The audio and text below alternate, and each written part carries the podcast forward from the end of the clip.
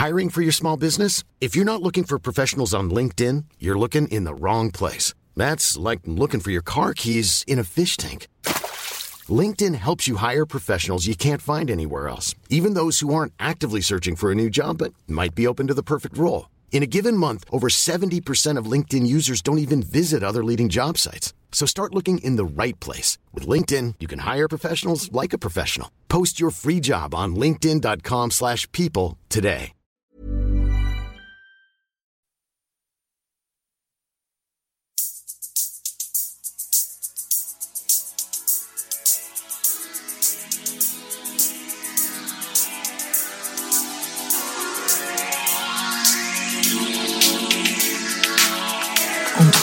Sur la Radio. L'île de Nantes, un endroit que toute la France connaît depuis le 21 juin dernier. C'est à quelques centaines de mètres de l'endroit où nous nous trouvons ce soir que plusieurs personnes sont tombées dans la Loire dans les conditions que vous savez. Difficile de prendre l'antenne ici sans évoquer la disparition de Steve Maya Canisso. Une disparition d'autant plus choquante qu'elle a eu lieu le soir de la fête de la musique, une fête imaginée comme un grand rassemblement populaire. Comme l'écrit l'équipe de Stéréolux du Scopiton à l'entrée du festival, espérons que cette affaire sera traitée avec impartialité et sérénité et continuons à œuvrer pour le partage et la concorde. Fin de citation. Et c'est bien la preuve que les festivals, les fêtes, les soirées sont bien plus que des divertissements pour qui viennent se mettre la tête et des machines à fric producteurs cupides. Ce sont des caisses de résonance de l'époque, bien plus en prise avec la société que les cénacles parisiens. Et ça ne saurait être plus vrai qu'ici, pour sa 18e édition Scopiton, le Festival des arts numériques et des cultures électroniques conforte la place singulière qui est la sienne dans les grands rassemblements de l'Hexagone. Cette année, Scopiton investit un site incroyable, l'ancien mine de Nantes, le marché où il y a quelques mois encore se vendaient euh, en gros des produits de la mer, des fleurs, des volailles et des cultures maraîchères. Le site va bientôt être pour accueillir en 2026 le nouveau CHU de Nantes, mais jusqu'au 22 septembre, ce sont des plasticiennes, des DJ, des producteurs et des bidouilleuses en tout genre qui ont fait euh, leur territoire des possibles ici. Parce que quand le monde inquiète, l'art ouvre une fenêtre pour tenter de mieux le comprendre. À ce micro jusqu'à 21h, sous l'œil bienveillant de David Federman qui réalise cette émission, Chloé, Colling Marianne, l'artiste belge Alex Veraest, Cédric Huchet, Maxence Grugier, Valérie Perrin.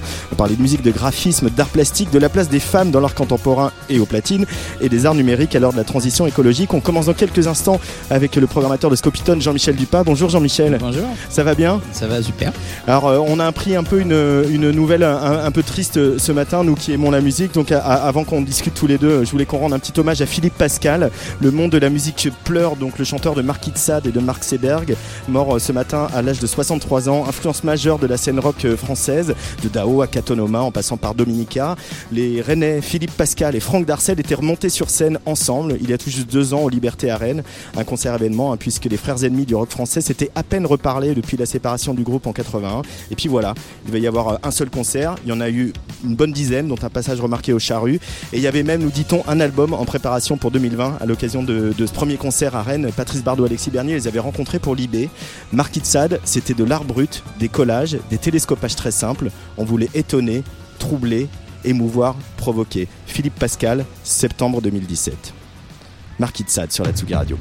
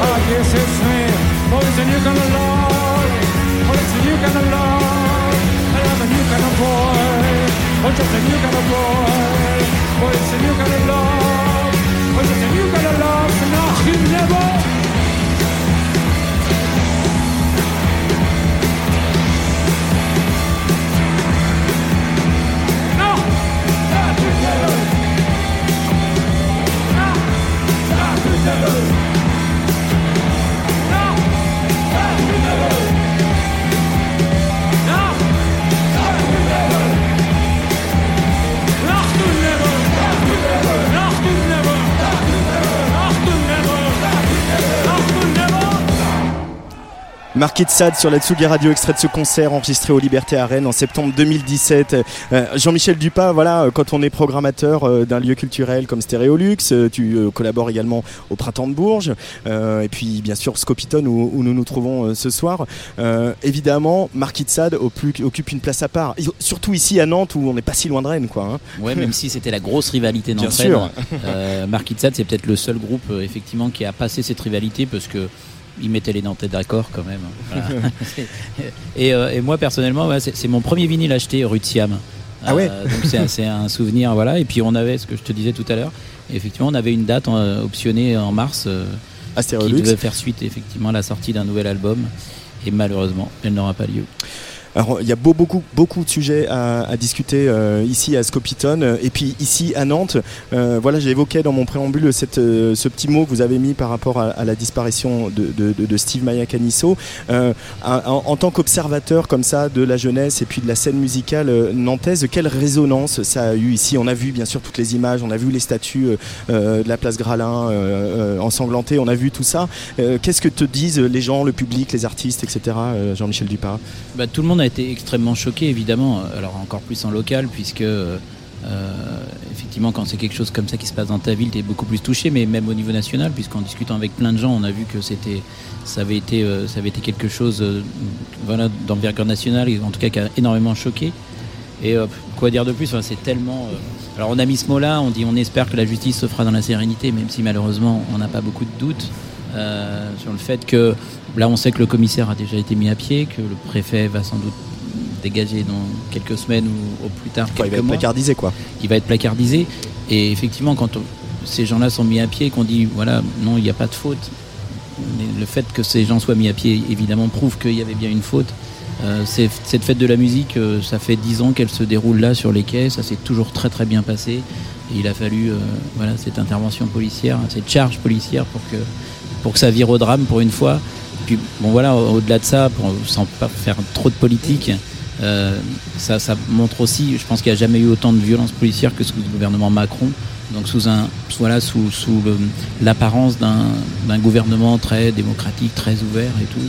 Finalement, euh, je crois qu'on revit des heures sombres des années 70 et ça c'est quand même un peu triste. Et des années 90 parce que euh, on se rappelle le slogan d'Actop qui était danser égale vivre. Moi que, quelqu'un qui est sorti danser surtout le soir de la, fête de la musique et qui en est mort et pas d'une overdose, moi je suis ultra choqué, pas titre ah bah, personnel.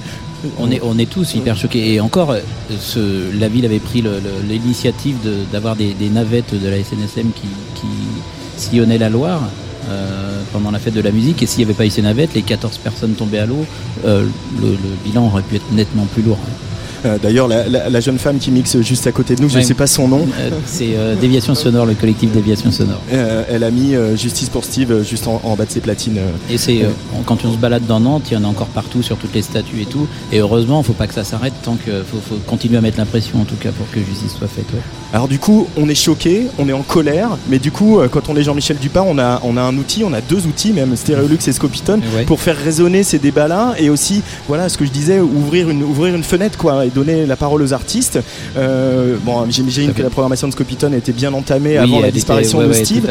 Qu'est-ce qui t'a habité euh, quand vous avez décidé de faire cette édition ici? Qu'est-ce que tu t'es dit que tu allais amener comme projet et inviter comme artiste, musicien?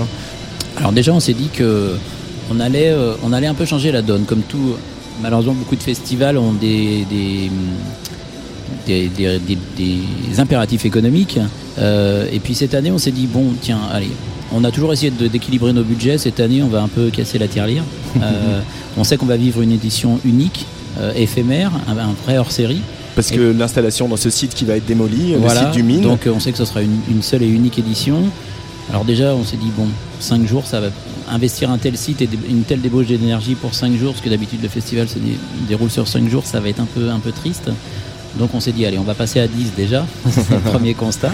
Euh, et puis se dire, fini cette espèce de course aux, têtes d'affiche où on avait toujours cet impératif en disant, allez, euh, est aux soirées électro, euh, on a un remplissage à faire, donc il faut toujours ce côté un peu fatigant de, de, la course au DJ avec des cachets extravagants, des agents pas toujours très sympas et ben on s'est dit bah voilà on va essayer de faire un festival euh, sans tête d'affiche. Alors euh, on en avait une hier qui ouvrait mais c'était un peu à part, Étienne de Crécy. De Crécy, ouais. Et puis on a Compromat qui a un petit nom, mais autrement effectivement on a euh, on n'a aucune tête d'affiche donc sur ce- toute cette programmation. On a euh, 75% des artistes qui jouent ici qui, ont juste un, un premier maxi en poche, euh, voire rien du tout, ou au, au mieux un premier album. Et Colin Marianne qui va jouer tout à l'heure. Donc euh, on est vraiment sur des, des très très jeunes artistes. Et, euh, et ça c'était vraiment un- une volonté. Et puis d'alterner du coup pour que ce soit de la fête pour tout le monde, de se dire ben on va essayer de faire une grande partie de, de, de soirées gratuites. Donc par exemple ce soir et demain soir, l'accès est libre et gratuit. Euh, les gens peuvent voir euh, Chloé en live, euh, enfin, des choses euh, voilà qui sont euh, qu'on compte la gueule quand même. Con de la gueule, n'est-ce pas Et, euh, et donc euh, voilà, c'était important pour nous de garder cette gratuité. Alors on avait toujours fait en journée gratuit, mais les soirées plutôt payantes. Et là effectivement sur euh, il y a cinq soirées en tout, euh, six soirées pardon, parce que jeudi prochain. Et sur les six soirées, il y en a, il y en a, il y en a quatre de gratuites. Euh, Il y a aussi quelque chose qui frappe quand on épluche cette programmation, euh, Jean-Michel Dupas, c'est le nombre de femmes à l'affiche. Moi, je fais partie des gens qui râlent et qui râlent auprès de nos, nos- nos amis euh, programmateurs dans les autres festivals. Et les gars, on fait un effort.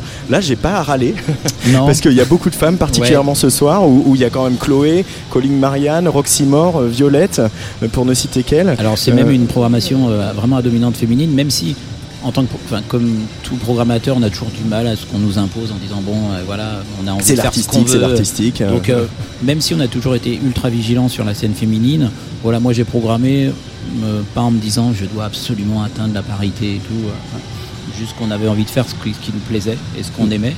Et, et on arrive à 60% de femmes sur le festival euh, d'artistes en musique. Euh, donc on est au-delà de la parité, mais tout simplement, enfin ça s'est fait hyper naturellement. Euh, on trouve que tous les projets en ce moment les plus intéressants en électro techno, ben, c'est, ce sont des projets féminins qu'il y a toute cette scène euh, aussi hyper engagée, euh, cette scène queer engagée euh, dans le mouvement LGBT et tout, euh, les Miley Serious, euh, les euh, Crystal Mess, euh, Aneta, euh, Okelou, euh, Et Sarah Zinger. euh, euh, Sarah Zinger, voilà. Et, euh, et on n'avait pas cet engagement-là chez les hommes. Euh, Mhm. C'est un peu dommage d'ailleurs. Euh, Est-ce que l'engagement c'est un truc typiquement féminin? Ça, ça serait une bonne question. Elles ont dû se battre, les filles au platine. Alors le, voilà, maintenant, on, Alors, c'est on va essayer de soutenir les rappeuses parce qu'elles ont plus de mal. Exactement, et c'est peut-être pour ça aussi euh, qu'il y a cet engagement du coup euh, que, que les mecs ont perdu. Euh, c'est bien dommage. Et donc les, les- voilà les projets les plus intéressants, les plus pertinents, euh, les gens comme Mfang, Aneta, euh, qui on trouve que la, leur techno a une, une espèce de finesse, de, de, de délicatesse qu'il n'y a pas chez les mecs par exemple. Euh, bon, bah, je repense euh, bien sûr à, à Rag euh, de, de Barbiturix et des Wet For Me qui dit ça, qui dit à un moment il n'y avait aucune salle qui voulait nous faire confiance et nous lâcher l'artistique. Et finalement, la machine l'a fait avec le succès qu'on sait. Maintenant, les Wet For Me sont des soirées incontournables de la scène parisienne et donc elles ont eu bien raison de, de jouer des coudes. Je vais Et laisser- puis, franchement, il y a une autre approche, même dans, enfin, même si on va pas rentrer dans le truc, dans, dans, dans le business, dans, dans la façon d'aborder les choses, dans cet engagement dont on parlait, il y a une autre approche que, que voilà. Euh, en fait, là, les mecs, il va falloir qu'ils en prennent de la graine quand même. Ah ouais, moi ça, ça me plaît bien ça. Euh, on, va tout à l'heure on va recevoir Cédric Huchet qui, qui vraiment lui est le programmateur euh, Ouais, le pendant, euh, version art- numérique, ouais. Voilà, des arts numériques et de tous les, les magnifiques artistes là qui sont tout autour de nous dans cette comment on appelle ça à la, à la marée, À la hein, voilà où on vendait donc qui sont encore un peu la crevette. Hein, mais- alors ça sent la crevette, ça sent un peu les- le poulailler derrière nous. c'est- mais c'est intéressant ces odeurs Ouais, aussi, mais un ça- festival en odorama. Exactement. Puis on fait avec l'histoire du lieu. Euh, mais ju- juste, est-ce que euh, on, on se dit d'autres choses, Jean-Michel, quand on programme des artistes musiciens, quand on, justement il y a un site comme ça, avec cette circulation, avec, euh, avec aussi la vo- volonté d'avoir ouvert les expositions un peu tard pour que les gens puissent passer d'un concert à un, Alors. lieu d'exposition? Ça, c'est quelque chose que. Parce que quand on a débuté Scopitone, on voulait pas séparer l'art numérique de la musique. On voulait amener les gens qui écoutaient de la musique électronique vers les arts numériques et puis vi- et- et l'inverse aussi, évidemment. Euh, on, on faisait, nous, on a été une des premières SMAC à, à défendre euh, des soirées électro de rêve dès, dès 95. Il y en avait pas beaucoup qui en faisaient à l'époque. Et on voyait tous ces DJ qui arrivaient, qui commençaient à bidouiller avec de la vidéo, euh, mais qui n'avaient pas les outils pour travailler, pas de, de lieu mis à disposition. Puis on s'est dit, tiens, ça serait bien qu'on fasse un, un petit événement euh, vitrine où on va montrer cette rencontre entre euh, les musiques électroniques et puis on appelait ça le multimédia à l'époque, il y a 18 ans, on appelait ça pas le numérique encore. Les Et mots vieillissent vite. Hein. Et du coup, ouais, voilà. Et c'est vrai que ben, les lieux faisant que on a un peu séparé les choses, ça se passait dans le même espace-temps, mais pas dans le même espace-lieu. Et là, on a réussi à, à réunir les deux, et ça, c'est quelque chose qui nous tenait vachement à cœur. Et puis juste pour continuer à répondre à ta question, euh, on, a- on s'est dit aussi, ben, voilà, ce lieu-là, alors on a une scène classique frontale avec euh, voilà, mais on voulait pas présenter que ça. Donc on a euh, une scène avec centrale avec le DJ au milieu, euh, donc avec une diffusion en, en multi, enfin en, en quadriphonie, et puis avec le, le public tout autour. Et puis on a aussi une scène immersive où on aura les projets de molécules, par exemple, avec euh, son projet Acousma, voilà, donc qui est un IMX au milieu, le public euh, dans le noir, En spatial- spatialisé, voilà. donc en une diffusion en 12 points, et pour arriver à un résultat ultra bluffant, vraiment d'avoir euh, cette impression de, du son en 3D, euh, une précision euh, impressionnante et un, enfin vraiment un- ouais, un- une espèce d'expérience, parce qu'en plus elle est renforcée par le fait d'être dans le noir. Euh, et puis son live à 360 degrés, donc on a cette scène immersive qu'on appelle, voilà. Donc on a voulu aussi un peu casser les codes du, du classique euh, public frontal, artiste sur scène, et on a voulu présenter autre chose. Euh, Est-ce que euh, Scopitone, ce que vous tentez de faire, c'est aussi de proposer une vision du futur, une espèce de voilà de, de projection sur ce que ça pourrait être euh, un festival plus tard, euh, ce, ce que, ce que pourrait être notre rapport à la musique électronique, aux arts, aux arts numériques Oui, même si on, on- on- enfin, quand on le monte, on n'a pas forcément cette, pression, cette prétention-là. On a peut-être sans doute un peu trop d'humilité en fait. Mais, euh, mais, euh, oui, oui, on essaye. C'est marrant que tu dises ça parce que je discutais justement avec euh, l'ingénieur du son euh, de, de Radio France qui monte le projet euh, Hervé Acousma. Desjardins. Tout à fait. Et, euh, et lui, il est persuadé que dans une dizaine d'années, euh, allez, je pense qu'il il exagère un peu, mais peut-être d'ici 15-20 ans, euh, toutes les salles auront une se diffusion en, en- en son spatialisé. Il est très enthousiaste Hervé. hein. Il est très enthousiaste, mais quelque part, voilà, c'est peut-être Ouais. la diffusion de demain avec une précision du son comme il y aura. voilà, le spectateur sera vraiment immergé dans un, dans un truc fabuleux. Et il a peut-être raison que finalement, cette diffusion euh, classique euh, en façade, eh ben, dans 15-20 ans, elle aura plus lieu et que le futur, c'est cette diffusion spatialisée. ouais. Alors du coup, euh, je vais te laisser, je vais te laisser filer. On va accueillir euh, Chloé dans, dans pas longtemps. Euh, on se projette déjà forcément dans Scopitone 2020. Euh, on a des rêves, des envies, euh, des choses. Bah, on en a plein, mais c'est vrai qu'il va falloir recommencer à zéro. Et en même temps, c'est assez excitant aussi, mais il va falloir retrouver un autre lieu. Donc nous, on aimerait vraiment retrouver un autre lieu et pas re- retourner, ce qu'on peut toujours retourner dans celui qu'on avait avant, qui était sous les nefs avec Stéréolux en point d'appui. Euh, qui, qui est pas, qui est un Qui fonctionne. qui, fonctionne, qui est sympa, mais on aurait envie d'autre chose. Ouais. Alors on cherche. On cherche une Ouais. autre friche industrielle, un peu comme Nuit Sonore, qui est itinérant depuis quasiment sa Voilà. création à Lyon. Donc, hein. euh, effectivement, on cherche. Alors sans doute qu'il faudra peut-être qu'on s'éloigne un peu du centre-ville, mais en tout cas, on continue de chercher. Merci beaucoup Jean-Michel. Dupas d'être venu au micro de la Tsuga Radio et de nous accueillir pour la première fois. C'est la première plaisir. fois qu'on fait un direct ici et, et on en est absolument ravis. On est donc en direct euh, sur la Tsuga Radio au Festival Scopitone jusqu'à 21h. Il y a des semaines où l'actualité s'accélère. Révélation dans l'enquête sur la mort de Steve, on en parlait. Le président de l'Assemblée nationale mis en examen. Patrick Balkany en prison. Sibeth Ndiaye dans sa voiture de fonction. On ne sait plus trop où donner de la tête. Il y en a peut-être une qui pourrait mettre de l'ordre dans tout ça. Et ce n'est pas Dombrance qui dira le contraire.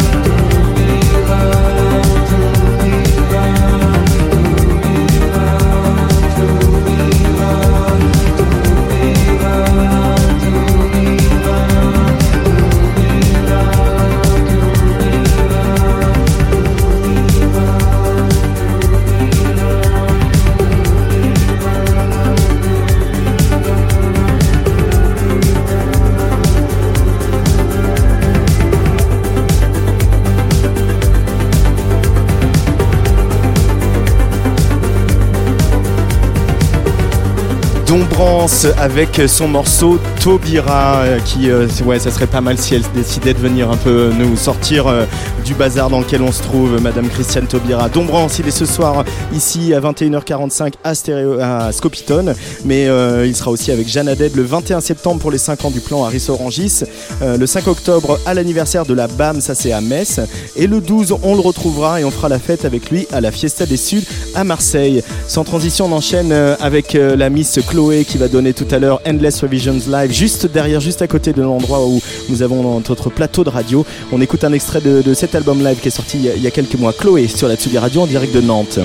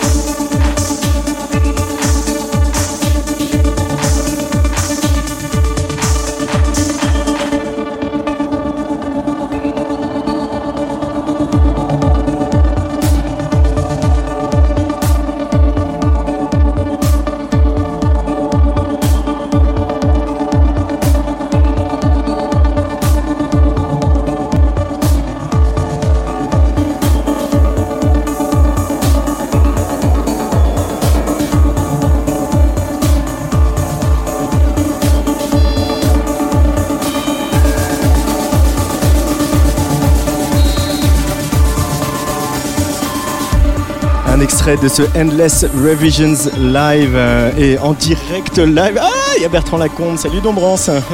Ça va euh, Et Chloé vient de s'asseoir au micro, elle est un peu essoufflée. Ça a été un peu le leitmotiv de ta journée, euh, Chloé, d'être essoufflée? Parce que ce matin, je crois qu'il y avait un peu des grèves à Paris. C'était toute une aventure pour venir ici. Oui, il y avait quelques grèves, mais heureusement, on a bravé tout ça et on est quand même là aujourd'hui. et ça, c'est incroyable. T'as vu ce, site absolument incroyable, ce, mine ici à, Nantes? Je sais pas si tu as eu le temps de voir un peu. J'ai pas eu le temps de tout parce qu'on a dû s'installer du coup très rapidement. mais on a fait un bon petit tour. on a fait un bon petit tour et c'est vrai que le, lieu est complètement incroyable. J'adore quand il y a des, des, fêtes comme ça dans des lieux euh, atypiques. C'est carrément, euh, carrément mortel en fait.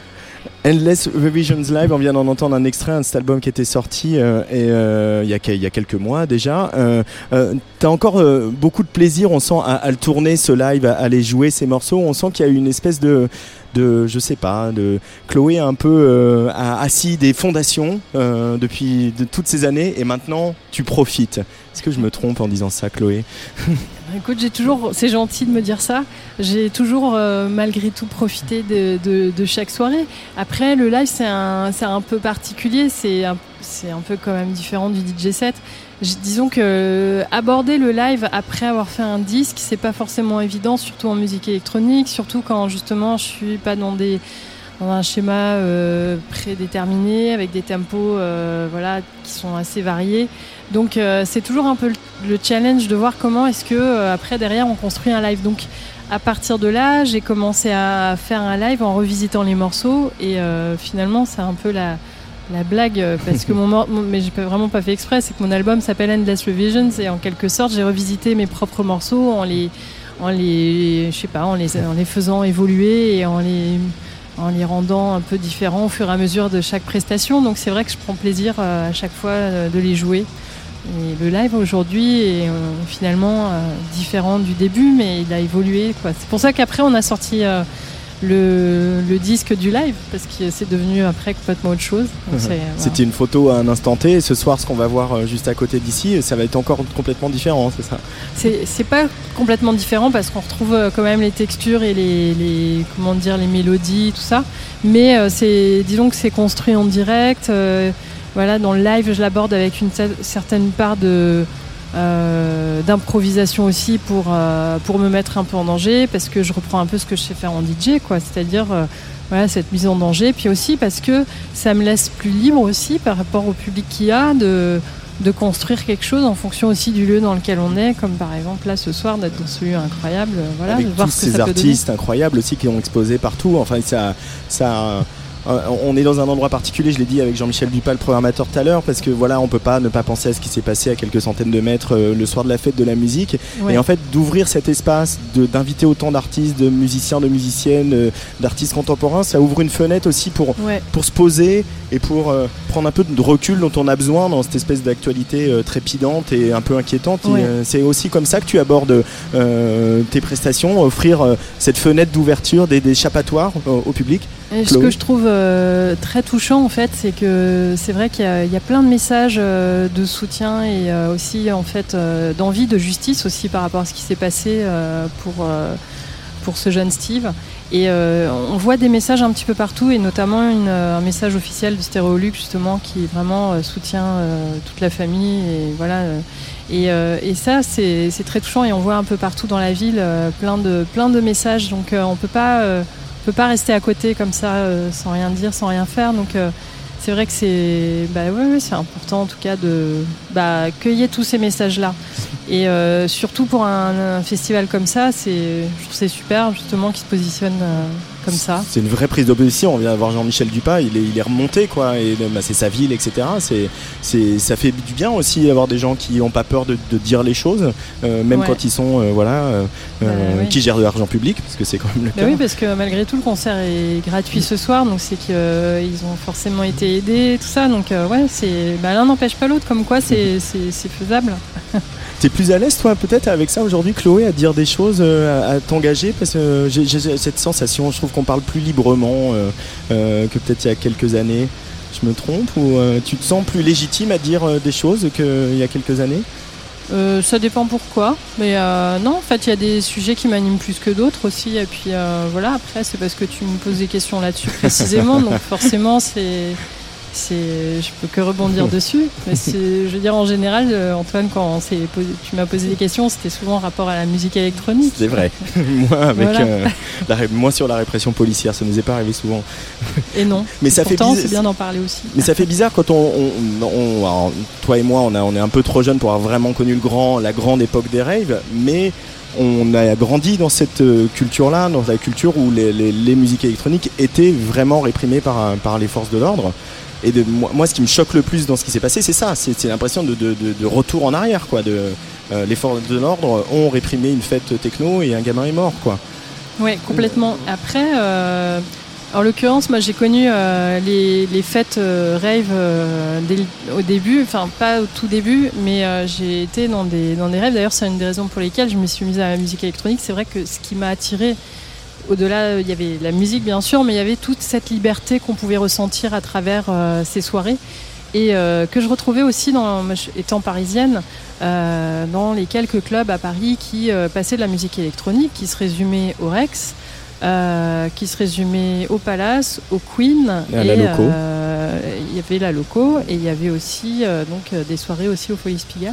Et, et voilà. Et dans ces soirées-là.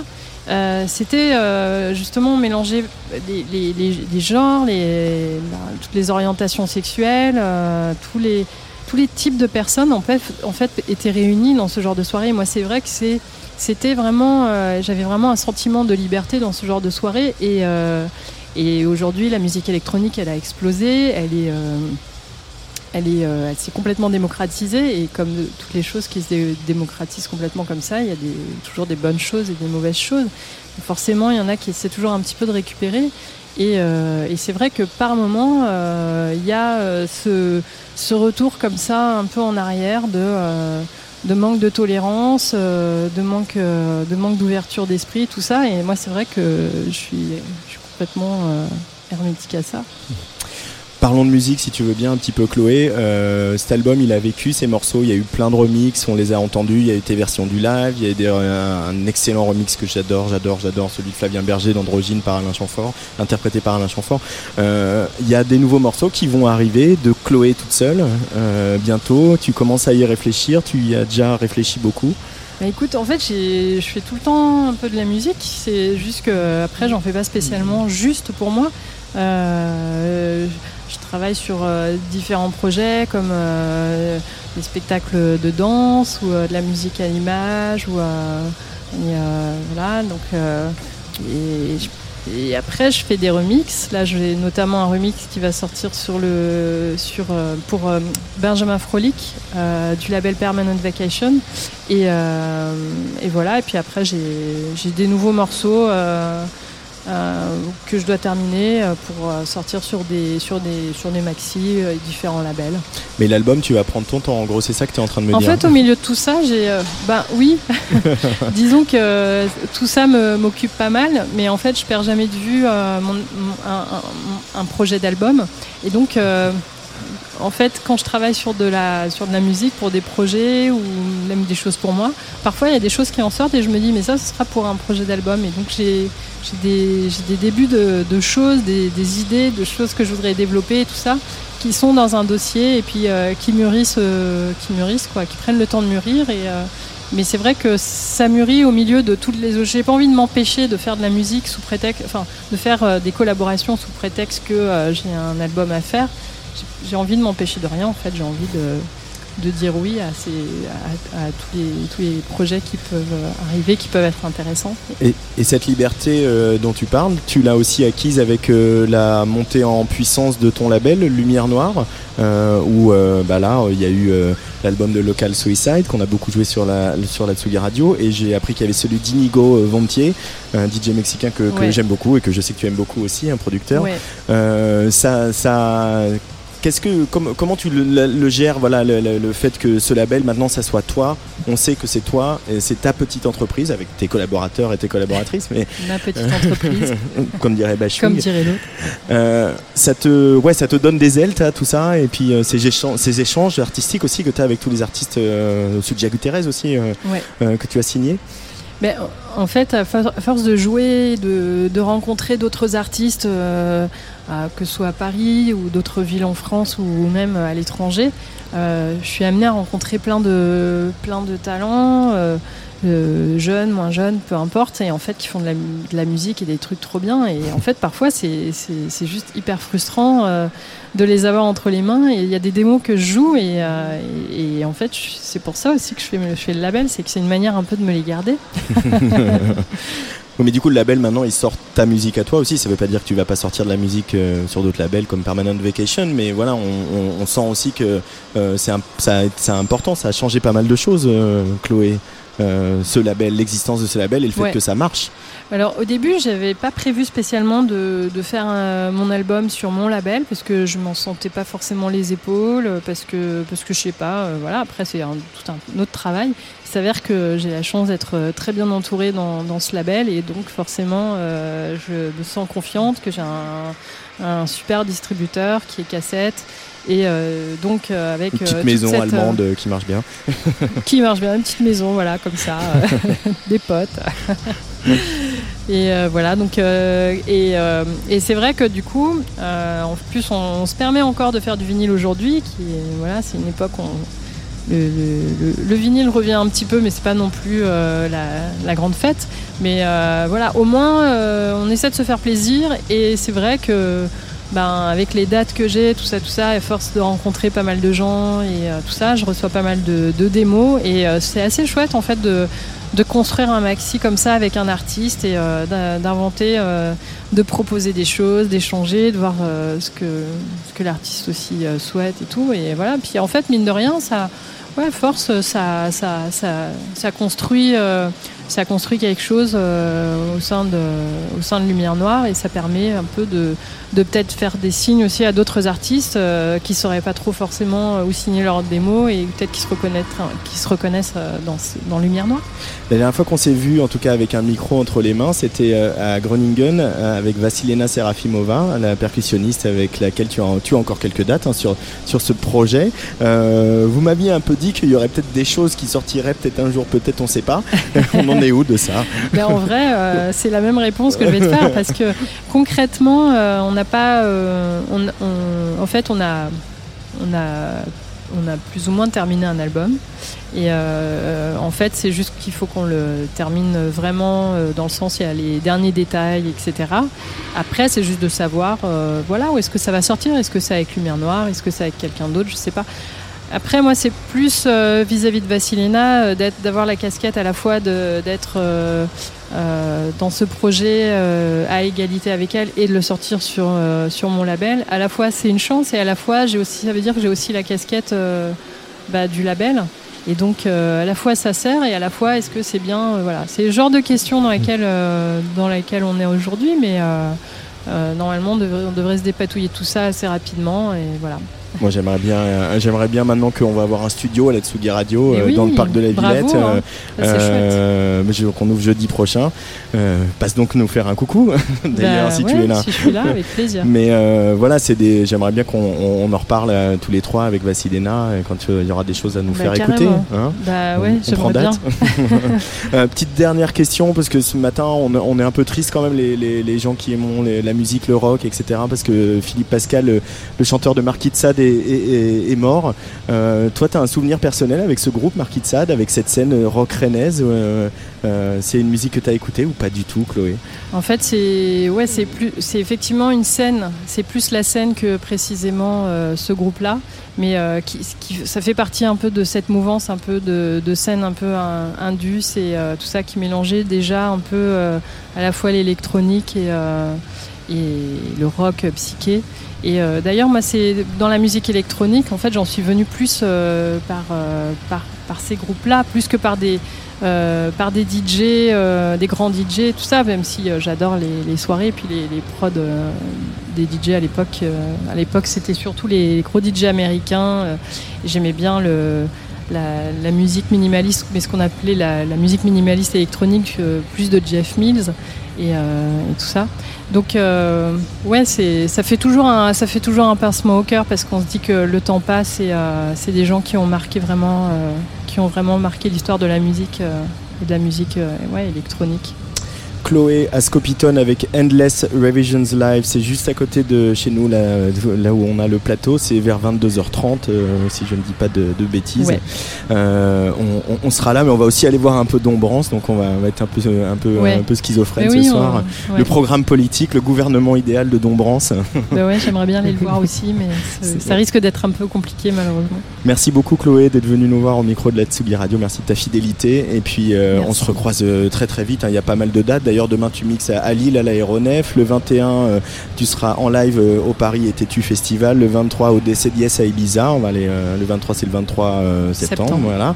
Et le 2 octobre, tu retrouves justement Vassilena Serafimova au Brabant Wallon en Belgique. On écoute Androgyne, Flavien Berger, Alain Chamfort et Chloé bah, super, qui dansent le Passodome tous les trois. Allez, Androgyne, Chloé sur la Tsugi Radio en direct de Scopiton à Nantes.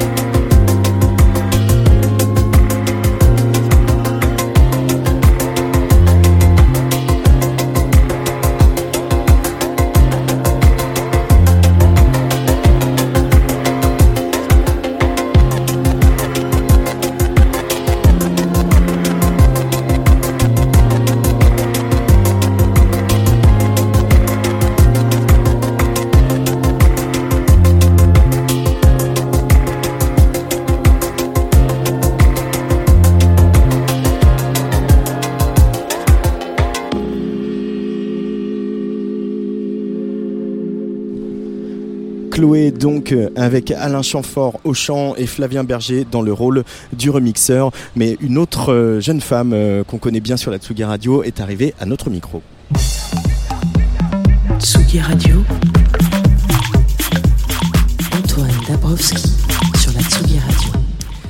Salut Colline Marianne. Hello. Euh, Alors je suis vraiment content que tu sois avec nous ce soir. On a vu un petit rendez-vous raté à Bourges. Voilà, c'est la vie des festivals, etc. Et puis finalement, euh, ce Bourges, il s'est pas rien passé pour toi parce que tu étais sélectionné pour les Inouïs du, du printemps de Bourges et tu fais partie des, des trois des trois lauréats euh, avec Silly Boy Blue et euh, Diez, le rappeur Diez. Est-ce que euh, euh, ces tremplins, ces prix auxquels bah voilà vous vous inscrivez, votre entourage vous, vous pousse à vous inscrire, etc. Euh, quel regard tu as maintenant que euh, tu l'as remporté, que la tournée des, des Inouïs c'est la semaine prochaine Est-ce que c'est vraiment un boost, c'est vraiment un, outil indispensable quand on développe un, projet, Colin Marianne Euh, bah, c'est une question qui a plusieurs facettes parce que je pense que c'est très important que ces tremplins existent aujourd'hui parce qu'on a du mal à découvrir les nouveaux talents hormis ces, programmes. Je pense qu'il y a un peu une difficulté euh, pour les, les gens qui travaillent dans l'institutionnel à aller vers l'underground et ça permet de faire plateau en fait entre ces justement euh, entre ces deux aspects. Euh, c'est d'autant plus important pour moi, je pense, mon profil en particulier, parce que j'évolue dans un univers musical qui est pas ou peu représenté en fait justement dans l'institutionnel. Euh, C'est-à-dire bah, l'électro, voire techno rapide, quoi. Ça dépend de- du, du mood, mais c'est vrai que euh, c'est assez marrant de voir sur cette tournée euh, une artiste pop guitare, euh, deux artistes de rap et moi qui va faire un set techno. Alors on pourrait se dire c'est un peu étrange, mais finalement je pense que c'est super important parce que ça, moi ça me ça me prouve aussi que cette musique-là, elle, est elle, elle, arrête d'être euh, stigmatisée et ça c'est vraiment cool. Je trouve que c'est super intéressant qu'elle soit reconnue un peu à travers moi euh, là-dedans. Parce que euh, pour nous professionnels, c'est un moment très très important. Tout ce qui se passe au 22 à Bourges, les Inouïs l'après-midi puis la programmation un peu émergente du soir. Et, j'en ai vu des, concerts aux Inouïs et voilà faire proposer un set de techno un peu rapide comme tu dis, un peu acide avec avec des, des visuels aussi qui sont forts. On va on va, on va en parler. Moi j'ai aussi le souvenir qu'il y avait une, unanimité autour de moi dans, cette salle quoi. Qu'il y avait vraiment, en une demi-heure de set, t'avais réussi à choper les gens. Tu tu l'as senti ça quand tu jouais? Euh, moi j'étais très très très stressée pendant mon set, j'étais très très mal parce qu'il faisait super chaud sous la tente. Et puis euh, Ouais.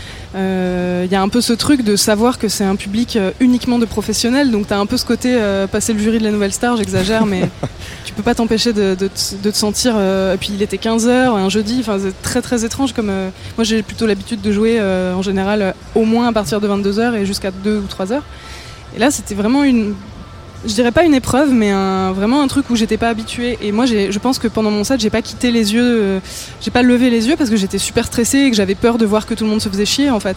Et quand ça s'est terminé, euh, j'ai eu une espèce de standing ovation euh, qui est sortie de je sais pas où que j'ai absolument pas compris. J'ai crié. mais qui m'a fait super super plaisir, qui m'a vachement surprise. Et, et là, j'ai compris en fait qu'il s'était passé un truc, mais je l'ai compris qu'à la fin en fait. Moi, j'ai pas sur le coup, j'ai fait mon truc comme je le fais d'habitude et et voilà, avec toute ma sincérité, mais trop bien quoi. Les inspirations de, de Colin Marianne, elles, elles- elles viennent d'où Moi, je t'avais déjà un peu repéré au moment de- du, du maxi d'avant. Là, le dernier en date, c'est Rainmaking. Mais il y avait eu un maxi avant qui était euh, inspiré, euh, en tout cas visuellement, par euh, des, des- des parades de l'armée euh, nord-coréenne. Euh, c'est comme ça des images, des, des flashs qui, qui déclenchent ton, ton imagination, de, ta- ton côté créatif. Euh, moi, j'ai souvent du mal à associer la musique à un autre euh, média. Euh, c'est pour ça que c'était un vrai exercice et en même temps très enrichissant d'associer de, la vidéo, comme tu l'as dit plus tôt. Mais c'est vrai que moi j'ai un peu ce, discours de la musique pure, de la musique pour la musique, et, c'est difficile pour moi quand on me dit ah vas-y on va faire un clip de ce morceau, je vais là genre je sais pas ce qu'on va mettre dans ce clip. Pour moi c'est de la musique pour la danse et pour la fête et, et pour la beauté émotionnelle de la dance music, mais c'est vrai que j'ai du mal à avoir une euh, voilà une- une- un esprit comme ça euh, qui serait euh, imagé. Et du coup euh, cette, cette, par exemple cette imagerie un peu forte de la Corée du Nord elle est venue mais un peu sans rapport elle est venue parce que moi j'ai j'ai eu une passion Corée du Nord où j'ai fait que mater des documentaires etc j'ai trouvé ça super intéressant mais ça aurait pu être une passion euh, Un peu flippant quand même, non? complètement flippant, hyper euh, malaisant. Et je me suis dit que c'était un super contraste d'associer euh, cette musique un peu limite subversive, mais pas trop encore, euh, sur des images d'un pays qui n'a pas la musique est interdite, où tu ne peux jouer que de la musique d'État. Enfin, c'est l'URSS x 10. Enfin, c'est hallucinant quoi, au niveau des, restrictions artistiques. Donc, je me moi, j'ai trouvé ça plaisant de, donner une vie électro à, ces soldats euh, qui, euh, qui, marchent. Voilà, j'ai bien aimé le, ce contraste-là. Mais euh, c'est vrai que moi, dans ma tête, c'est musique pure un peu. Enfin, voilà. Eh, Mais pourtant, le rainmaking, parce qu'à bon, un moment, faut mettre des titres et il faut euh, un peu essayer de, créer une histoire. euh, ce, que, ce que tu fais, ce que tu fais euh, musicalement, il faut, mais faut arriver à le décrire par des mots. On, sent aussi ce goût de, de- pour euh, la nature, pour euh, quelque chose qui, euh, qui nous dépasse aussi. Il y a un peu de ça, non? Voilà, de se faire dépasser par les éléments, Colin Marianne? Ouais, c'est exactement ça. Moi, j'ai, mm, comme euh, la majorité des gens, je pense, euh, on a tous euh, entendu ces derniers temps que l'humanité telle qu'on la connaît allait se terminer euh, dans probablement moins d'un siècle et que, et que je me suis dit putain, mais peut-être qu'on va voir ça et moi, je fais rien pour agir contre ça. Je suis pas politique, je, suis, je travaille pas dans l'environnement. Moi, mon truc, c'est de faire de la musique en fait. Et je me suis dit, j'ai pas d'autre pouvoir que de rendre cette fin du monde euh, festive et un peu belle. Donc euh, un- quoi. un peu, un peu Titanic, un peu le quatuor à cordes qui, messieurs, jouons ce- ce- cette scène super célèbre. Euh, après, euh, j'ai pas non plus voulu donner cette image euh, hyper dramatique, euh, fin du monde, etc. Mais c'est vrai que j'ai été inspirée par euh, clairement euh, ce qui se passe maintenant et j'ai eu envie d'imaginer la, dernière rave, euh, comment, Dans un volcan. dans- voilà, comment, comment elle serait. Et moi, je l'ai traduite comme ça. Euh, il y a, en 2017, tu déclarais à nos confrères de Mixmag les soirées LGBT et féministes m'ont porté sur le devant de la scène. Euh, on, on a lu il y a quelques semaines aussi euh, Jeff Mills qui regrette par exemple que euh, la techno ait perdu de son, âme, de son contenu, de sa, dimension politique pour le soutien des minorités, etc. Euh, c'est un- une dimension importante dans ta musique, la, la politique. Là, on a parlé de l'artistique, du rêve, de, de la, de la transcendance, etc. Mais aussi ce côté très, très terrien et très, on y va, on défend un idéal, on défend notre mode de vie. C'est toujours une, une dimension importante pour toi, Colin Marianne? Euh, pour moi, euh, la techno. Enfin, je pense que Jeff Mills se trompe, mais il, a le droit d'avoir ses opinions et moi les miennes. Bien Mais voilà, c'est quelqu'un qui est là depuis très longtemps et qui a aujourd'hui un certain âge et qui a vu son pu- le public changer et, et, et voilà. Et maintenant, il y a mix au des... Guggenheim aussi euh, aujourd'hui. Oui, voilà. Et puis il mixe en costard dans des opéras. Donc je trouve ça très paradoxal de la part de cette personne qui est par ailleurs euh, artistiquement complètement irréprochable d'avoir ce genre de propos parce que moi euh, je sors à Paris et la techno est la plupart du temps politique. Enfin. Elle peut ne pas l'être, mais elle l'est toujours parce que, parce que euh, la préfecture de Paris interdit les raves, interdit les fêtes, euh, comme, on- comme si on était en 95. Il n'y a rien qui a changé en fait.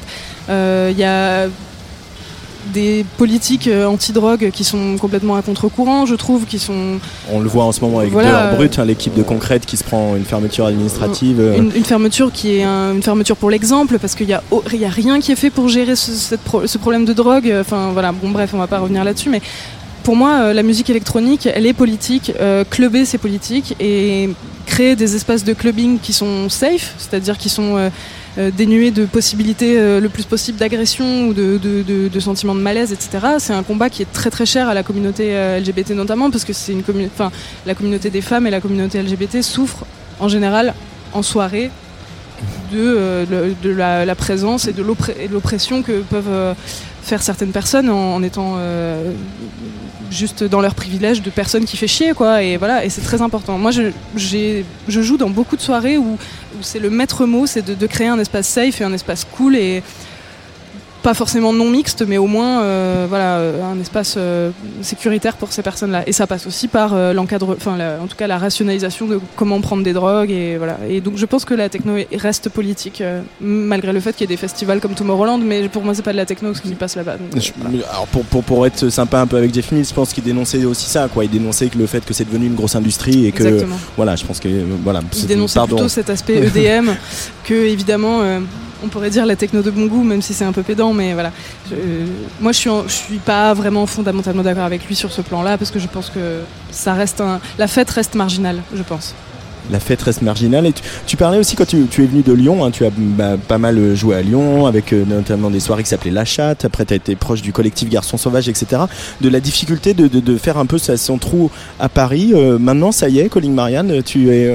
alors voilà, il y a le côté business institutionnel avec, Bourges, etc., où tu joues dans les festivals, mais sur la scène parisienne, la scène de la nuit parisienne, tu dirais que maintenant, ça y est, tu te sens plus à l'aise? Ouais, je, pense que. Alors, c'est jamais simple à Paris parce qu'on est très très nombreux à, et nombreuses à faire ça, à, essayer de faire son trou en quelque sorte euh, en tant que DJ. Et, et les conditions de, de- de- pour jouer sont pas les mêmes euh, qu'en province, etc. Mais je. Ça m'a un peu, un peu fait repartir de zéro, c'est vrai, d'aller habiter à Paris euh, en termes de, un peu en termes de réseau, en termes de connaître les boîtes et tout. Et mais c'est incroyable Paris parce que c'est si grand. Non, ça fait deux ans et demi que j'y habite. Je découvre encore des clubs dont j'ai jamais entendu parler. euh, enfin des, des trucs comme ça. Je, je connais absolument pas complètement Paris et malgré ça, je pense que j'ai réussi, oui, à avoir euh, que mon nom résonne un petit peu et, et je me produis suffisamment pour en vivre aujourd'hui, donc c'est très cool. Tu vis de la musique, là, ça y est. Ouais, ça y est, je, Complètement. je suis intermittente depuis deux semaines. Wouh, Depuis deux semaines, wow. Ouais. champagne merci, ouais, carrément. Euh, de la nouvelle musique de, de Colin Marianne, il va y en avoir bientôt des, nou- des nouveaux morceaux. Là, il y a la tournée du, des Inouïs du Printemps de Bourges euh, dans, dans- dans quelques jours qui démarre, mais euh, après, il va falloir nous donner à manger un petit peu. Alors, donc j'ai sorti Making là en mai. Je vais sortir un morceau inédit sur euh, une compilation euh, produite par Barbiturix, où il y aura notamment des artistes que j'adore comme euh, Jeanne Haddad et Rebecca Warrior et, et euh, qui d'autres, euh, Beau Jeffrey, euh, plein d'artistes super cool. Je crois que ça sort début octobre. hein. Exactement, la compile elle sort début octobre et ça va être chouette. Et voilà, j'ai pas mal de remixes qui vont sortir aussi, qui ont été faits pendant l'été. Et moi j'ai pour objectif là de- d'entrer en écriture et d'écrire, j'aimerais bien écrire un album, sortir une, une œuvre un peu plus conséquente et un peu plus narrative parce que j'ai sorti euh, trois EP, même quatre si on compte un peu le premier qui était un peu euh, complètement autoproduit, mais euh, voilà. Euh, j'aimerais bien rentrer dans un... dans- après avoir fait quatre courts métrages, j'aimerais bien écrire enfin mon long métrage en quelque sorte. Bah écoute, c'est tout le, tout le mal euh, qu'on te souhaite. Euh, dernière question, je vais te laisser filer après parce qu'il faut que tu ailles manger puis tu joues dans pas longtemps. Un concert qu'on va, qu'on va enregistrer. Puis si c'est bien euh, et si on est d'accord, on, on le diffusera. euh, cette fois-ci. Puis c'est pas le concert des Inouïs, c'est un vrai, un vrai set et tout, donc c'est- d'autant mieux. Euh, si tu avais la chance de, de parler à, à la jeune fille qui était étudiante en musicologie euh, à Montpellier, euh, qu'est-ce que tu lui dirais pour l'encourager aujourd'hui, maintenant que tu as un peu de recul? pff, bah, je me dirais de, voilà, de, laisser de côté ce qui n'est pas euh, pertinent et de ne pas essayer d'avoir des, bonnes notes euh, sur des trucs qui font perdre du temps et de, plutôt se focaliser tout de suite sur euh, acquérir un maximum de culture et se, dire que ça va marcher, que c'est possible en fait, parce qu'on a toujours un peu cette idée que ça n'arrive qu'aux autres en quelque sorte euh, de, réussir à vivre de sa musique. Moi j'ai entendu ça toute ma vie, que c'était un c'était très difficile, qu'il y avait peu d'élus, etc. Mais j'ai l'impression qu'aujourd'hui, on est quand même nombreux et nombreuses euh, Mhm. à pouvoir en vivre et c'est très chouette. Et d'ailleurs ici à Scopiton à Nantes, on va le, le rappeler, hein, Jean-Michel Dupas et les équipes ont con- concocté une programmation qui est à 60% féminine, donc ça aussi, ça y est, les filles Bravo. aux platines, les filles aux musiques électroniques maintenant, euh, hein, Yes. laisse- laissez la place les mecs. Merci Super. beaucoup Colin Marianne d'être Merci à micro de la Tsugi Radio et on se recroise tout bientôt. On écoute La Colère qui est un extrait de, Yes. de ce maxi euh, Rainmaking parce qu'il y a un peu de colère partout dans la ville ici à Nantes et euh, il faut la laisser s'exprimer. Ciao. Salut.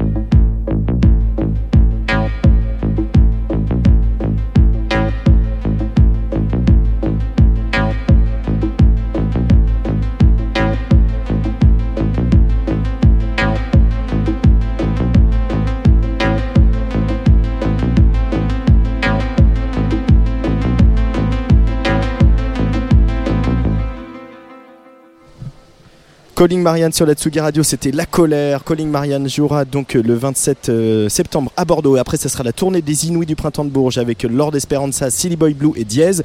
Le 8 octobre à Nancy, le 9 à Montpellier, le 10 à La Rochelle, le 11 à Limoges, le 12 à Rennes, le 16 retour à Paris pour le Mama Festival. On y sera. Le 18 au Havre et le 19 à Grenoble. Et puis j'en profite pour signaler que c'est euh, Calling Marianne qui a signé le Tsugi Podcast de la semaine. Excellent mix que j'ai écouté ce matin dans le train en venant à Nantes ici et qu'on vous diffuse comme tous les Tsugi, Tsugi Podcasts le samedi soir à partir de 20h. Tsugi Radio. Antoine Dabrowski. La musique venue d'ailleurs. On est en direct de Scopiton jusqu'à 21h. Scopiton, c'est donc ce festival nantais qui croise cultures électroniques, musiques électroniques et art numérique et art, euh, euh, voilà, art plastique. Euh, donc on va sortir un petit peu du champ de la musique strictement sensu pour parler euh, de tout ça, notamment avec une artiste flamande qui s'appelle Alex Verest. Je, je suis désolé, je ne parle pas flamand. Je pense que je vais écorcher ton nom. Il y a personne qui parle vraiment. Il y en a qu'on en connaît quand même. Bonjour. Bonjour. Merci d'être là au micro de la, de la Tsugi Radio. Tu exposes euh, ici euh, dans un des frigos, hein, Oui. voilà, parce que donc on le rappelle, on est dans un ancien marché de gros, voilà, qui était encore actif il y a, il y a quelques mois. Mhm. Donc c'est des, des grands frigos où on imagine étaient stockés euh, des, des huîtres, des crevettes. hein, ça sent encore un petit peu la marée. Mmh, Ça sent le stand d'où moi je viens, ouais, c'est ça. Tu viens d'Ostende. Oui, c'est ça. Euh, tu exposes une œuvre qui s'appelle Temps mort que tu as faite il y a quelques années. Ce sont 11 tableaux Oui. qui, qui croisent, on va dire, un petit peu l'art pictural flamand, très classique. Tout à fait. On voit l'éclairage flamand Mhm. avec la vidéo. Euh, comment t'es venue cette idée de, de- de croiser euh, voilà, ces deux médias, euh, la vidéo et puis quelque chose très inspiré de la peinture flamande Alex Hmm. Parce qu'en fait, je voulais raconter une histoire qui, qui s'agissait de la mort. Et puis, je me suis inspirée, bien sûr, par la tradition de Vanitas. Et puis, euh, on, bon, on comme- peut, on peut expliquer la, la tradition, de, la tradition de Vanitas En fait, c'est toute une, euh, toute une tradition dans la peinture où, euh, oui, il y a des, des natures mortes qui, Mhm. sont, qui sont peintes, qui, qui, qui s'agissent en fait de la mort. Et puis, bien sûr, à côté de ça, que bon, j'ai vécu mes mercredis après-midi dans les, dans les musées à Bruges. Et donc, je me suis inspirée très profondément par euh, les, les primitifs flamands. Donc, ça m'est resté un peu au cœur. Et puis, euh, voilà. Il y a aussi, euh, on le dit souvent à propos des primitifs flamands, mais il y a aussi la, la- la lumière Yeah. qu'il y a là-bas sur la côte flamande. Et cette espèce de, de, de lumière qui est à la fois, comment on pourrait la décrire elle, est- elle a un côté très, Léger. très léger, très, euh, voilà, elle crée des ombres et elle bouge un peu. Oui. C'est ça qui, qui te plaît euh, Oui. J'adore. Je suis de la côte et donc euh, voilà, la lumière pour moi, oui, c'est quelque chose de très spécial. Ici aussi, à ce moment-là, il fait la lumière est incroyable Mm. ce temps de l'année. Euh, oui, parce qu'il y a le, le- le soleil qui est en train de se coucher. Oh. L'océan est, est- est juste là, au bout là, on est euh, sous, sous une halle, mais l'océan est, par là. là euh. Et puis c'est l'automne, donc oui, ça devient super beau à ce moment-là. Tu as détourné dans cette œuvre, il y, a, il y a 11 tableaux comme ça, il y en a un un peu central et puis il y a 11 petits Mhm. tableaux. Tu as détourné un peu ce, thème aussi de la, de la- des natures mortes. Mhm. Voilà, donc on voit un espèce de plateau d'huîtres, mais c'est Mhm. une vidéo qui, qui bouge un peu. euh, Les c'est- natures mortes sont pas mortes. Les natures mortes sont pas mortes, c'est ça que tu voulais exprimer à travers Non, cette pas, elle est pas. Bon, ça c'est une, une- une petite boutade, mais euh, en fait la série s'est inspirée par le Ars Moriendi. Et le Ars Moriendi, c'est une pamphlet qui a circulé dans le temps euh, de la peste et avant en fait. Et c'était une pamphlet euh, du Moyen Âge qui parlait du bon façon de mourir. Euh, ce qui était à cette époque-là quelque chose d'extrêmement humaniste, je trouve. Mhm. Et en fait, euh, dans tous les pamphlets, bien sûr que ça n'a pas d'auteur, euh, parce que ça a changé pendant les années. Et puis, il y a, dans tous les pamphlets, il y a en fait cinq séductions qui sont notées Mhm. et qu'il s'agisse en fait du mourant qui doit se faire face à des, des- des- des séductions des- des péchés. Et puis, euh, par exemple, c'est le, euh, le, le manque de croire en Dieu, euh, des choses pareilles. Donc, moi, j'ai pris ces cinq séductions et j'ai fait cinq personnages qui s'accrochent en fait sur les cinq séductions. Et il y a ce tableau central. Oui. À, co- à- à côté, il y a Alors il n'y a pas un titre et euh, la matière euh, ou le- la, la- la gouache ou le- l'huile, la peinture à l'huile que tu auras utilisée, mais par contre il y a un numéro de téléphone Oui. euh, et on appelle ce numéro de téléphone. Il y a des Mhm. personnages. Mhm. D'ailleurs avec, ils ont un peu des, des- des jumeaux, hein, ch- chacun est Oui. dédoublé. Et on appelle ce numéro. Oui. Là, le téléphone sonne sur la table. Mhm. Et qu'est-ce qui se passe, à Alex Verest? Bah, là, il y a une conversation qui commence en fait. Et c'est une conversation entre les, les personnages, mais avant et après le mort euh, ou la mort de, du, du pater familias de, de la famille. Et donc voilà, ils se parlent à eux-mêmes et entre eux euh, autour de la table. Euh, alors c'est un sujet très très lourd euh, Oui. puisque c'est la disparition Mhm. d'un proche et c'est cette famille qui est, qui est, qui est, euh, qui, est, qui nous est montrée Mhm. et en même temps on sent qu'il y a aussi un, un côté ludique, un côté de jeu avec, Mhm. euh, avec euh, la technologie, avec ce qu'elle propose. C'est ça qui, qui t'intéresse, qui t'anime en tant qu'artiste euh, d'aller pousser les technologies dans leur voilà dans ce qu'elles ont d'amusant, dans ce qu'on peut faire qu'on pouvait pas faire avant? Oui, allez, je sais pas si c'est forcément amusant, c'est plutôt que je, je regarde en fait les thèmes qui ont, qui ont circulé dans l'art depuis des, depuis des siècles. Et puis, euh, je me demande un peu comment est-ce que je peux raconter cette histoire à nouveau d'une façon con- contemporaine. Donc, euh, on vit sur euh, des écrans différents tous les jours. On utilise notre portable tous les jours. En fait, je sais pas, euh, mais ma mère, par exemple, elle sait pas la même chose que sur moi que mon téléphone sait sur moi. Donc, c'est quelque chose de hyper intime pour moi, la technologie. Et donc, euh, oui, j'utilise ça comme un, comme un médium, mais pas forcément comme un, comme un but. Tu pourrais, euh, euh, j'imagine que tu as fait euh, les beaux-arts ou une école, Oui. etc. Mais tu pourrais aujourd'hui refaire quelque chose de très, voilà, de la peinture, quelque Mm. chose de très comme ça, ou tu es pour, pour toujours accroché aux médias numériques? Bah, je, je pense qu'il faut, il faut s'exprimer un peu dans les moyens de, de notre âge. Et comme moi, je, je me suis toujours identifiée avec euh, la technologie, euh, ouais, je pense qu'en tant qu'artiste, tu, tu, tu, tu utilises ce que tu approches. Et voilà. Ici, on est dans un festival donc, qui croise art numérique, ce que tu Ouais. fais, et puis musique électronique. Est-ce Ouais. que euh, quel rapport tu entretiens avec les musiques électroniques, euh, avec euh, le clubbing, avec euh, aussi euh, voilà Chloé qui, euh, je sais pas si tu as déjà vu son live, je te, je Non, te conseille d'aller j'ai voir. hâte, en fait. non, j'ai jamais vu et euh, j'ai très hâte. J'ai vécu en Amsterdam euh, Mhm. pendant six ans, donc j'ai pas mal fait de clubbing Mhm. et j'adore la danse. Donc, euh, ouais, j'ai j'ai hâte de voir euh, les, les, les spectacles ce Euh, soir. Ouais. Parce qu'il y a aussi beaucoup de visuels euh, Oui. de- un peu partout, là, que ce Oui. soit Dombrance, Chloé, Colin Marianne. euh, Ouais, tout à fait. euh, Ouais, ça te cool. plairait peut-être de- d'envisager des collaborations euh, avec des artistes de musique électronique en live? Tu, peux- tu te verrais faire ça? En live, je sais pas, parce qu'en fait, ça me stresse un peu. Euh, au début, quand j'ai commencé de faire des installations interactives, je me suis mis un peu dedans parce que j'étais intéressée à faire le VJing. Mhm. Et puis bon, j'ai pris un autre chemin. Donc voilà. Mais euh, en live, je sais pas, mais des, des, des vidéoclips, ils, peuvent m'appeler. On va leur dire. Euh, avant de te laisser filer, une dernière question sur peut-être ton, ton, ton- la manière dont. Enfin, voilà, ton art, est-ce que j'ai ressenti? J'ai senti qu'il y avait aussi un goût pour le fantastique, Mhm. euh, pour un peu, euh, un peu ce qu'on comprend pas, ce qui est un peu Mhm. étrange. C'est, euh, il y a des lectures derrière tout ça, des, des- des auteurs, il y a des, ou peut-être des peintres ou des cinéastes qui t'ont inspiré cet univers-là? Oh, oui, il y en a beaucoup. Je, je peux te donner une liste. Non, je sais pas, j'aime bien Murakami par exemple. euh, parce qu'il a une façon très contemporaine à raconter des histoires où il n'y a pas de A à B. Il y a juste un A à C, à B, à Z. et ça, j'adore. Et j'ai toujours joué des jeux de vidéo. Quand j'étais petite, euh, j'avais un Nintendo. euh, Ah, c'est ça. Depuis que j'avais 10 ans. Donc euh, voilà quoi. Ah mais moi je l'ai senti ça maintenant que tu le dis, j'ai senti qu'il y avait quelque chose qui venait du jeu vidéo aussi dans, dans Oui, c'est ton, dans ton art, euh, Alex Verest.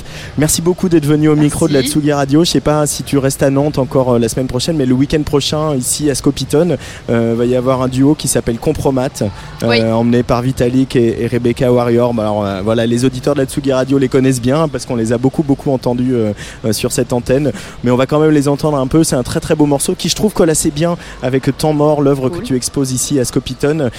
c'est donc le morceau qui s'appelle Das Counterfei et qui est remixé par Vacarme. Dankjewel. Merci.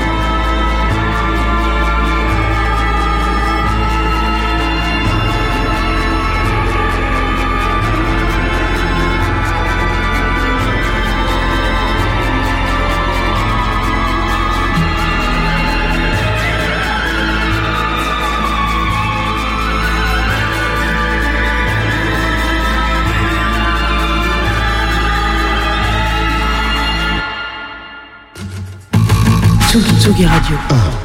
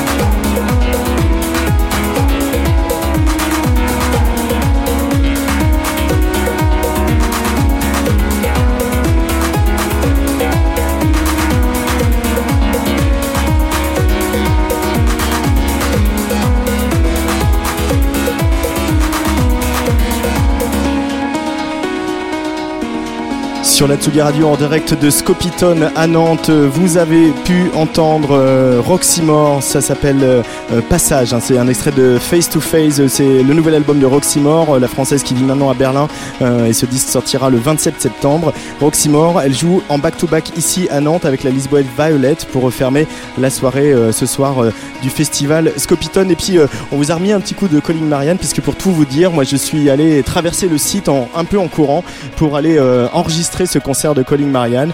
Et si euh, elle est contente euh, et nous on est content du son, et ben on vous diffusera ça très très vite sur la Tsugi Radio. On va continuer à parler art numérique avec mes deux prochains invités euh, qui sont Valérie Perrin. Bonjour Valérie Perrin. Bonsoir. Ça va bien? Oui, ça va bien, très bien, merci. Et Cédric Huchet. Bonjour. Bonjour. Alors Cédric, euh, tu es euh, le pendant euh, art numérique de Jean-Michel Dupas ici à, Scopiton. tu t'occupes de la programmation de tout ce qui est bah, art graphique, art visuel, art plastique, art numérique, etc. Et, en fait, tu viens de la musique à, la base. On va faire un petit point géographique. Tu as travaillé dans le spectacle. Ouais, je ne suis pas artiste, je suis pas musicien. je le regrette profondément, mais c'est ainsi. Nous mais... tous. Faut pas trop.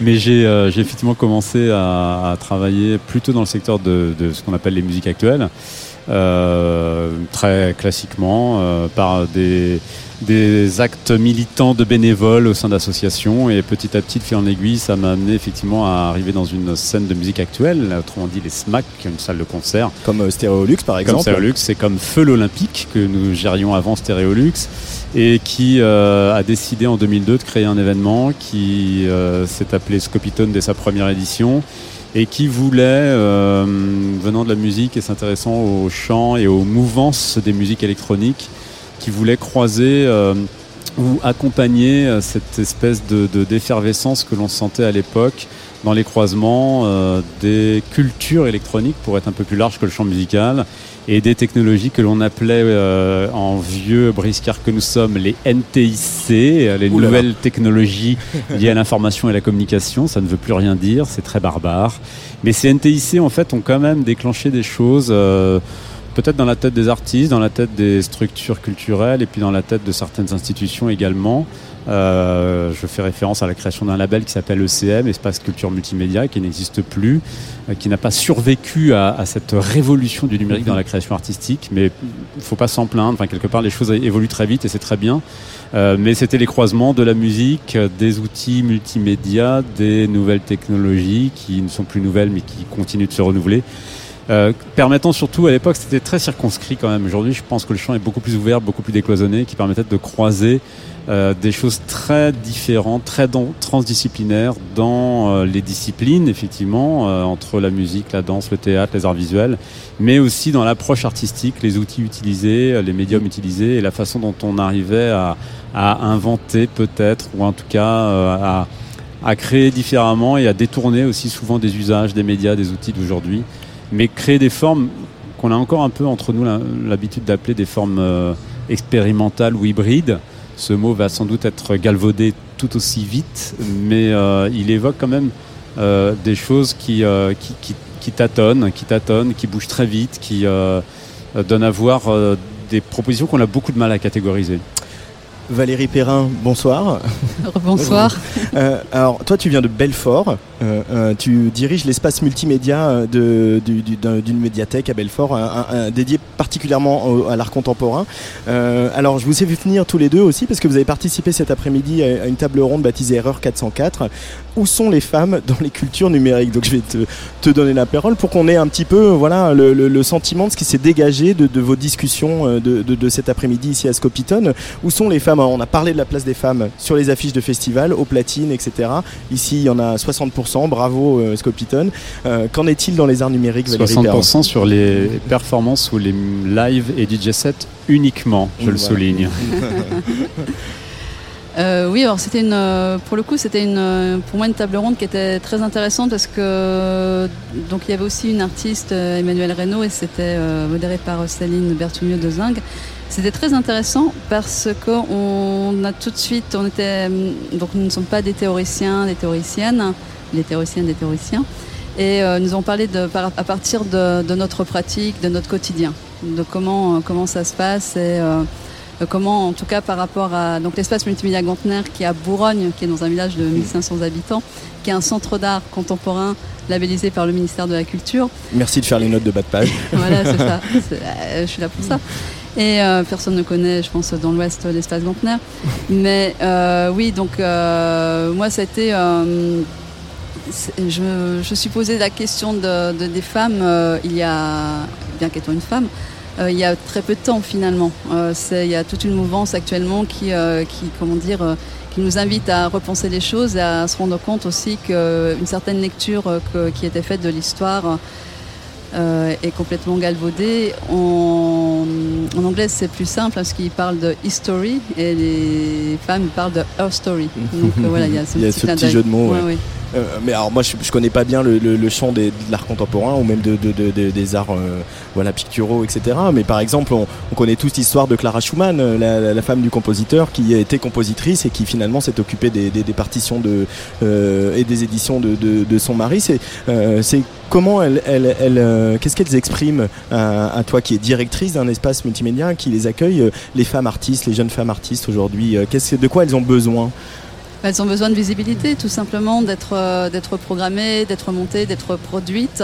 Et euh, voilà, c'est vraiment ça, c'est de, partir, euh, qu'il y ait un travail euh, à la fois de, la part des commissaires d'exposition, des, programmateurs, de, recherche, euh, bah, comme pour toute forme d'art, voilà, de chercher où sont, les femmes. La question s'adresse à, tous les deux.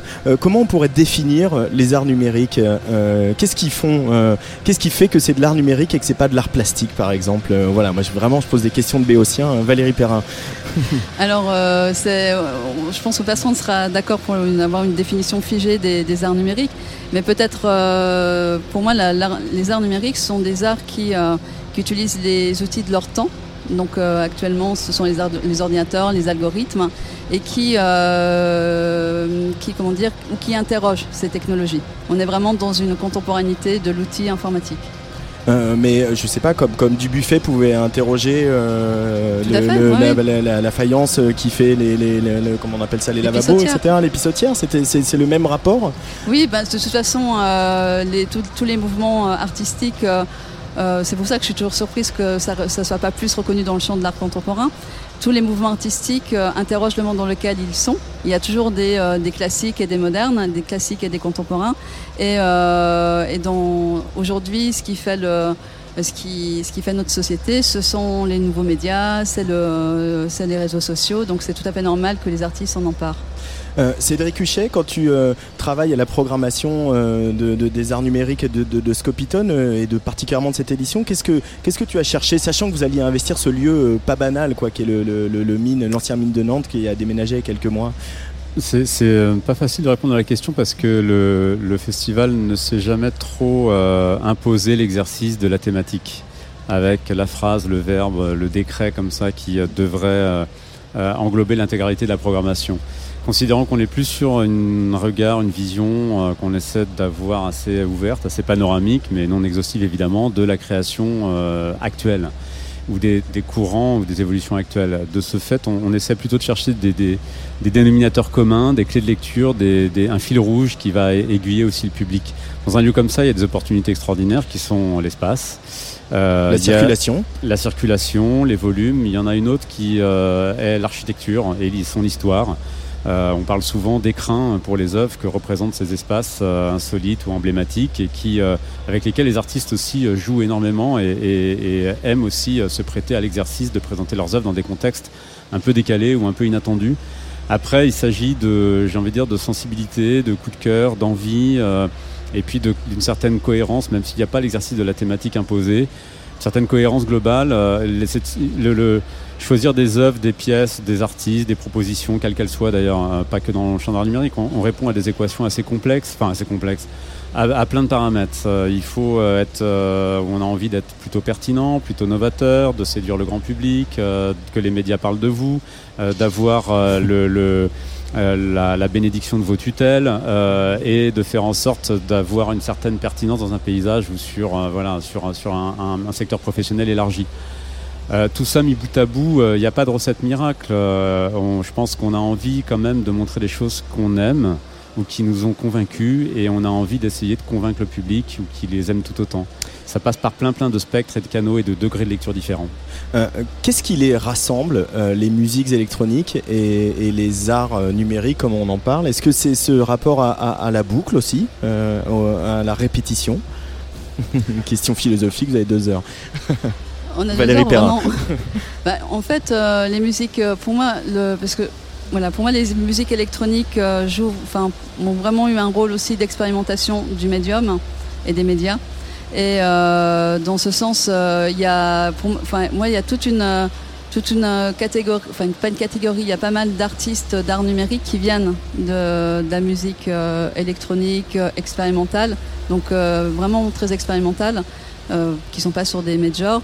Et euh, moi, ça m'a toujours euh, interrogé le- cette, cette idée que, que, voilà, c'est vraiment quelque chose qui vient de, un peu de, de la marge. Après, bien sûr, comme dans toute forme d'art, il y a euh, des choses plus mainstream. Cédric Huchet, une réaction là-dessus?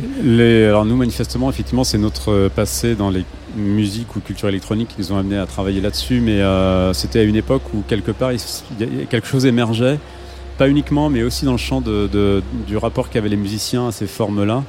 Et euh, ces musiciens se sont avérés euh, pour souvent euh, euh, avides de, de, de croisements, de collaborations, de nouveautés aussi dans leur, dans leur façon de produire ou de composer et euh, sont devenus, ou l'étaient peut-être sans doute déjà aussi, des espèces de, de, de, bidouilleurs, de techniciens, de laborantins, d'ingénieurs, de découvreurs, euh, de, hackers.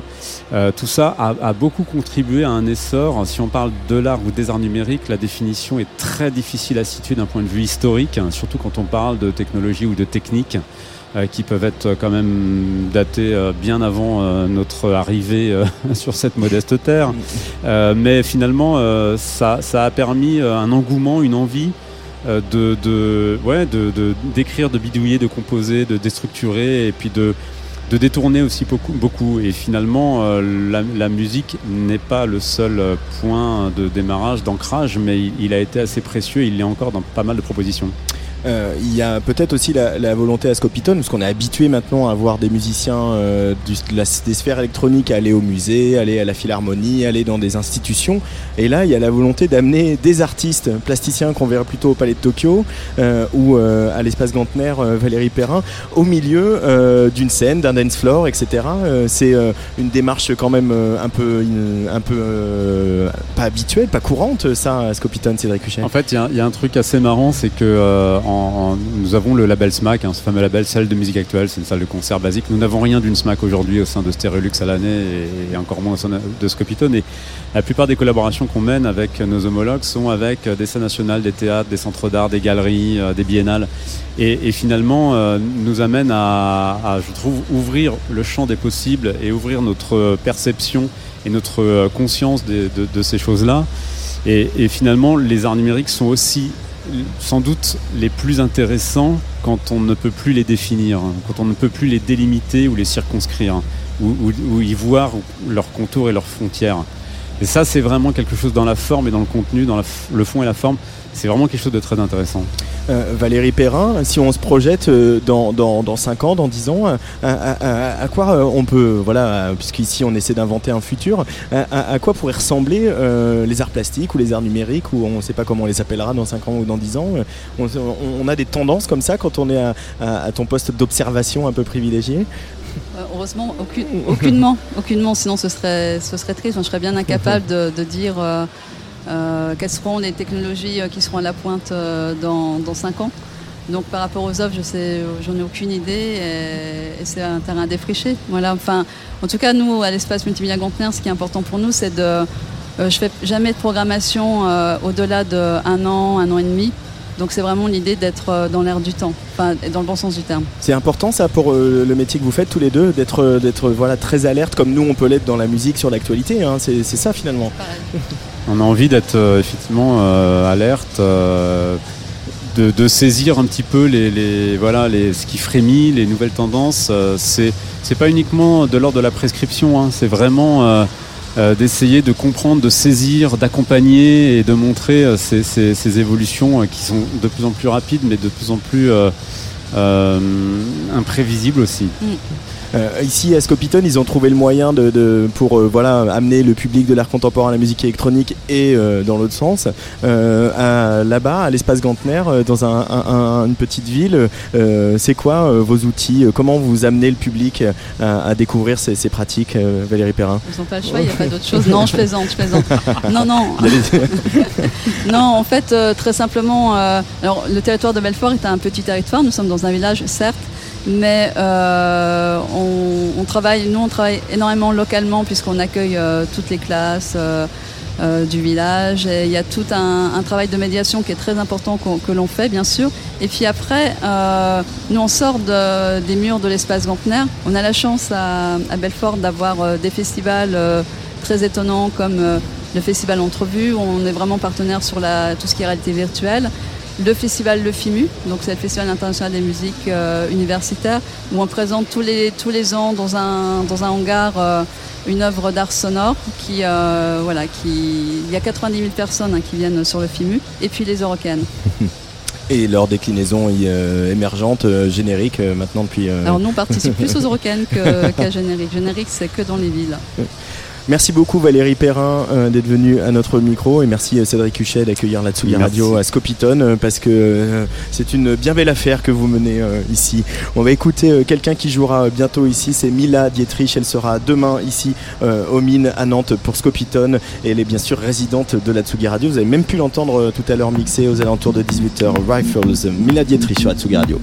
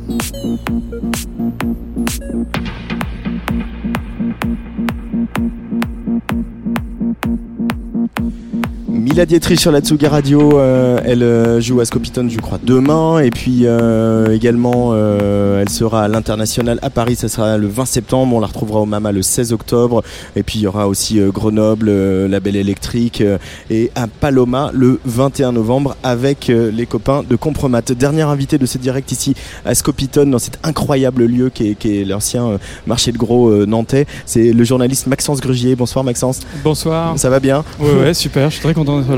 Bienvenue sur la Tsugi Radio. Alors euh, déjà, tu es venu ici pour euh, modérer, animer, comme on dit, une, table ronde sur euh, art numérique et euh, une approche éco-consciente pardon, des arts numériques. Alors qu'est-ce que ça veut dire une approche éco-consciente des arts numériques déjà? Bah, disons qu'on est dans. Euh, à Scopitone, on présente donc depuis euh, maintenant 18 ans euh, des œuvres d'art euh, qui utilisent de- des nouvelles technologies. Et qui dit nouvelles technologies, forcément dit euh, utilisation de, technologies énergivores. Donc à un moment donné, se pose la question, à une époque où euh, le sujet est brûlant, c'est le cas de le dire, avec des étés à 42 degrés, euh, de- de- du- d'une transition écologique, les artistes commencent à se poser des questions sur est-ce qu'on fait pas quelque part le mal pour faire le bien donc voilà, les questions qu'on a abordées, c'est comment on peut réussir euh, en, étant artiste, à faire euh, du low-tech en continuant à faire du high-tech, en, utilisant du recyclage, en, proposant des alternatives euh, écologiques, que ce soit en matière de matériaux, en matière de, scénographie, de présentation. Voilà, donc dans l'en- l'ensemble de la, présentation, de la discussion qu'on a eue ce matin, c'est sur ces sujets-là.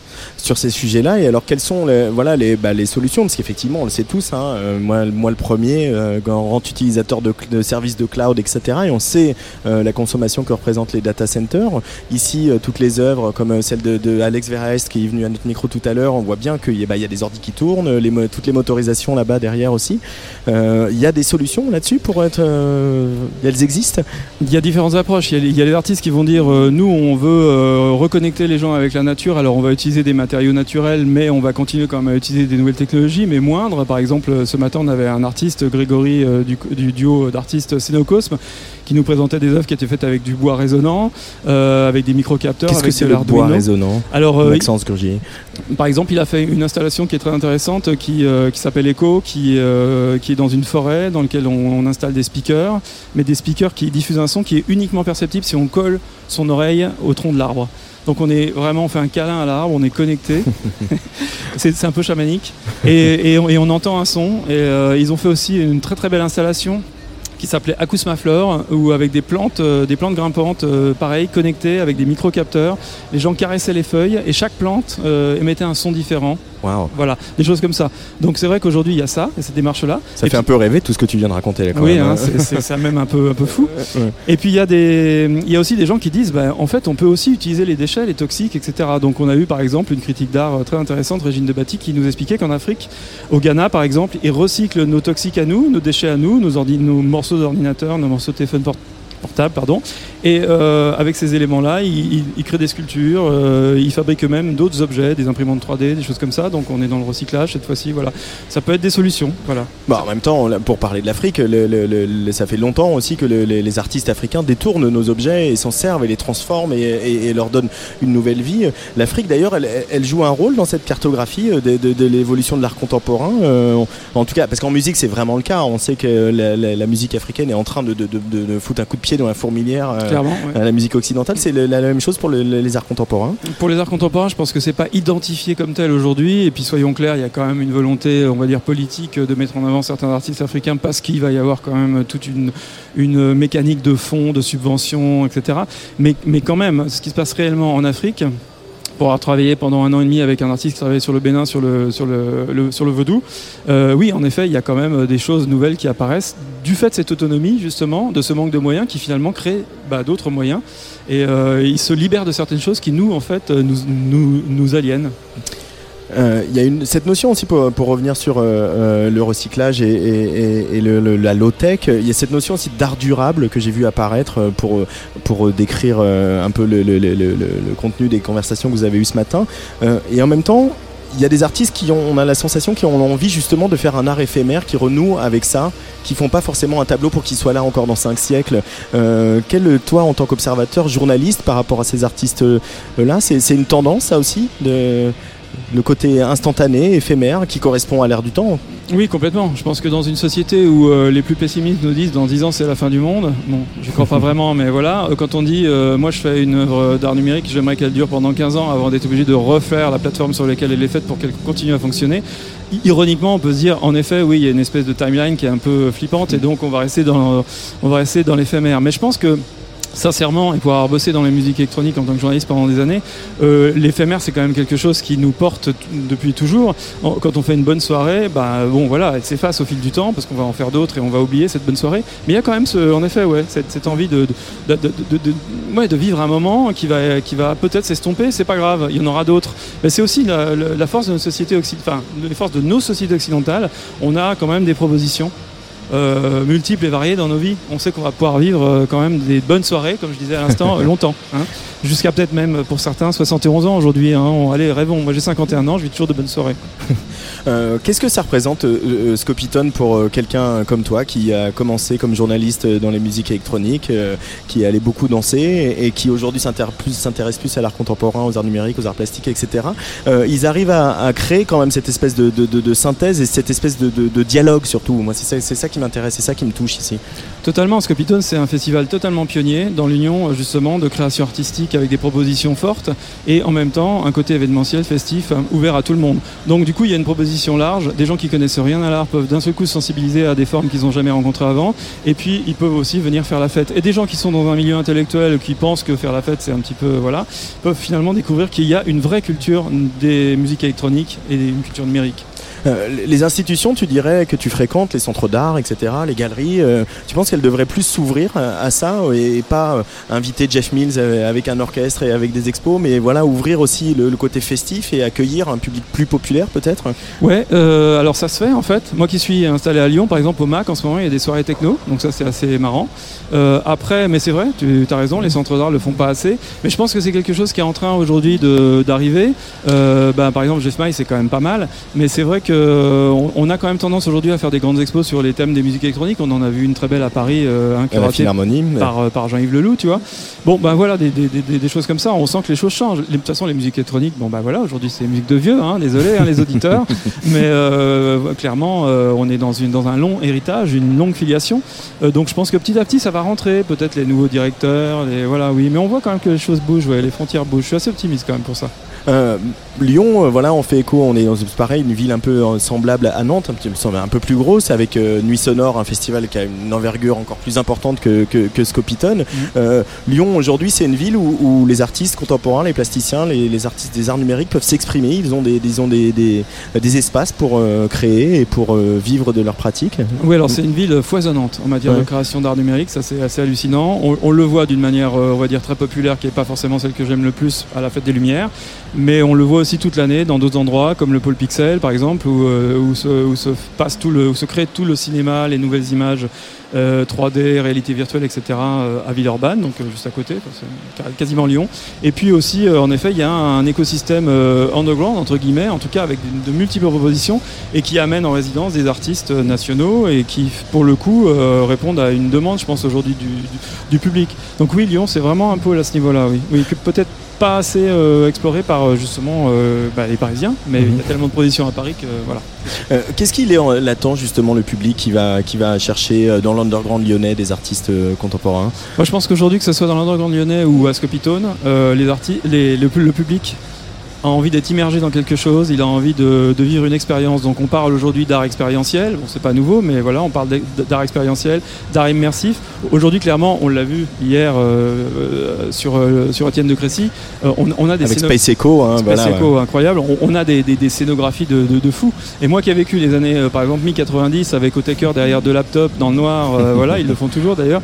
C'est vrai que bon, ça peut être bien, hein, on est dans le son profond, mais bon, voilà, je pense qu'il y a aussi des gens qui ont envie d'avoir un véritable spectacle, un show, mais dans lequel ils sont pas comme la scène rock où tu as la rockstar qui est, s'impose comme une espèce de roi sur scène. Là, on est plongé dans quelque chose et, on, se voit, on le voit d'ailleurs dans les grandes expos qu'il y a eu à Paris récemment, euh, sur Klimt, tout ça. Voilà, c'est de ce côté expérientiel, immersif. Ouais, je crois que c'est quelque chose qui est vraiment actuellement euh, demandé par le public. Euh, euh, parce qu'on on sent il y a un mot qui n'était pas très en vogue euh, ou qui n'était pas en tout cas sorti euh, de- des arts dramatiques euh, il y, a, quelques années, c'est la scénographie. Et aujourd'hui tout le monde parle de scénographie. Je veux dire, n'importe quel festival de musique euh, même actuelle, même rap, etc., parle de scénographie. Euh, c'est devenu un mot, euh, un mot un peu, presque un peu valise. On, met tout et rien dedans. Tout à fait, je vais même faire de la pub pour un magazine pour lequel je bosse qui s'appelle la revue AS, la revue de l'actualité scénographique. Bah oui, euh, qui à Nantes d'ailleurs. Oui, oui, c'est vrai. Aujourd'hui, on a par exemple des gens, des collectifs comme EV Exciter à Strasbourg qui font des scénographies pour le coup lumineuses incroyables. On fait des articles régulièrement hein, d'ailleurs dans ce domaine. Oui, c'est vrai qu'il y a aujourd'hui quand même des propositions scéno euh, hallu- a- assez hallucinantes à base d'algorithmes euh, sensibles au mouvement des danseurs, euh, des, gens comme euh, Chloé qui travaillent avec des téléphones portables où les gens peuvent sélectionner même le, le morceau. Enfin, oui, c'est vrai que c'est une grosse tendance, c'est une tendance lourde. Pour le coup, hyper créative qui augmente encore, moi je pense, la perception du son. Et la prochaine dimension, peut-être Maxence Grugier, dernière question, c'est la, réalité virtuelle. On, on- c'est, vers là qu'on va ou c'est juste du jeu vidéo amélioré Ouais, ça c'est une grande question. La réalité virtuelle, je pense pas que ce soit vraiment. euh, euh, je veux dire, on a quand même reproché pendant longtemps musique électronique, euh, les papis nous reprochaient de de plus danser ensemble. Alors là, pour le coup, la réalité virtuelle, on va être complètement dé- déconnectés les uns des autres. Je sais pas si vraiment. Par contre, en réalité augmentée, on peut faire des choses assez extraordinaires, je pense. Mhm. Avec ces fameuses lunettes qui quand même nous permettent de voir le réel, mais de- d'ajouter des trucs dessus, de- dessus, ça, ça pourrait être sympa. Oui, je pense qu'il y a un espace à explorer. Oui. Merci beaucoup Maxence Grugier d'être venu nous voir au micro de la Tsugi Radio, Ouais, merci. à faire de l'art durable en réalité augmentée. euh. On est en pleine schizophrénie hein, quand même. hein. ça, ça devient un peu compliqué. ouais.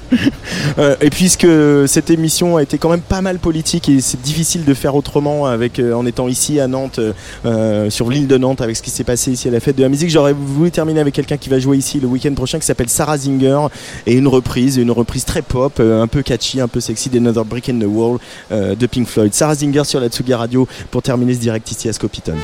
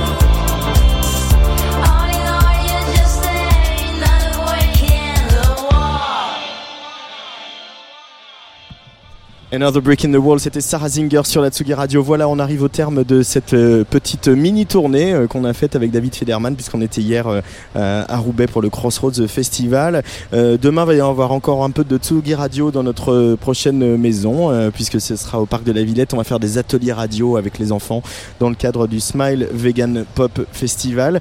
Euh, vous, sur la Tsugi Radio, ce qui vous attend ce week-end, c'est bien sûr euh, bah, demain soir de retrouver euh, euh, le Tsugi Podcast, l'excellent Tsugi Podcast de l'excellente Marianne, euh, dont je vais courir la rejoindre pour voir euh, la, toute fin du set. Je voulais euh, remercier très chaleureusement David Federman qui m'a accompagné, qui a réalisé ces deux émissions pour cette pré-rentrée de Tsugi Radio, et puis toutes les équipes ici de Stéréolux et de, de Scopitone, bien sûr, Cédric Huchet, Eric Boissan, le directeur, Jean-Michel Dupas, le programmateur, Robin Chirouz, qui a été au petit soin et toujours le sourire, et Camille Dutuy. Bah, J'espère que ça sera pas la dernière à Scopitone parce que c'est très agréable comme ça d'arriver sur un festival où il y a, autant de contenu, autant de choses à dire, autant de, personnes euh, passionnantes à, rencontrer.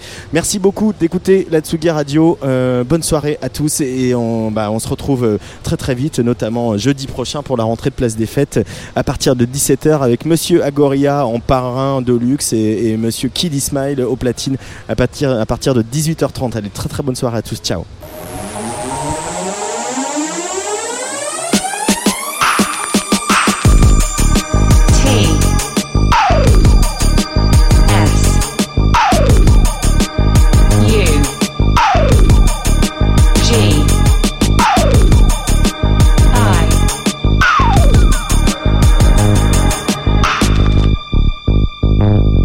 Sugi Radio.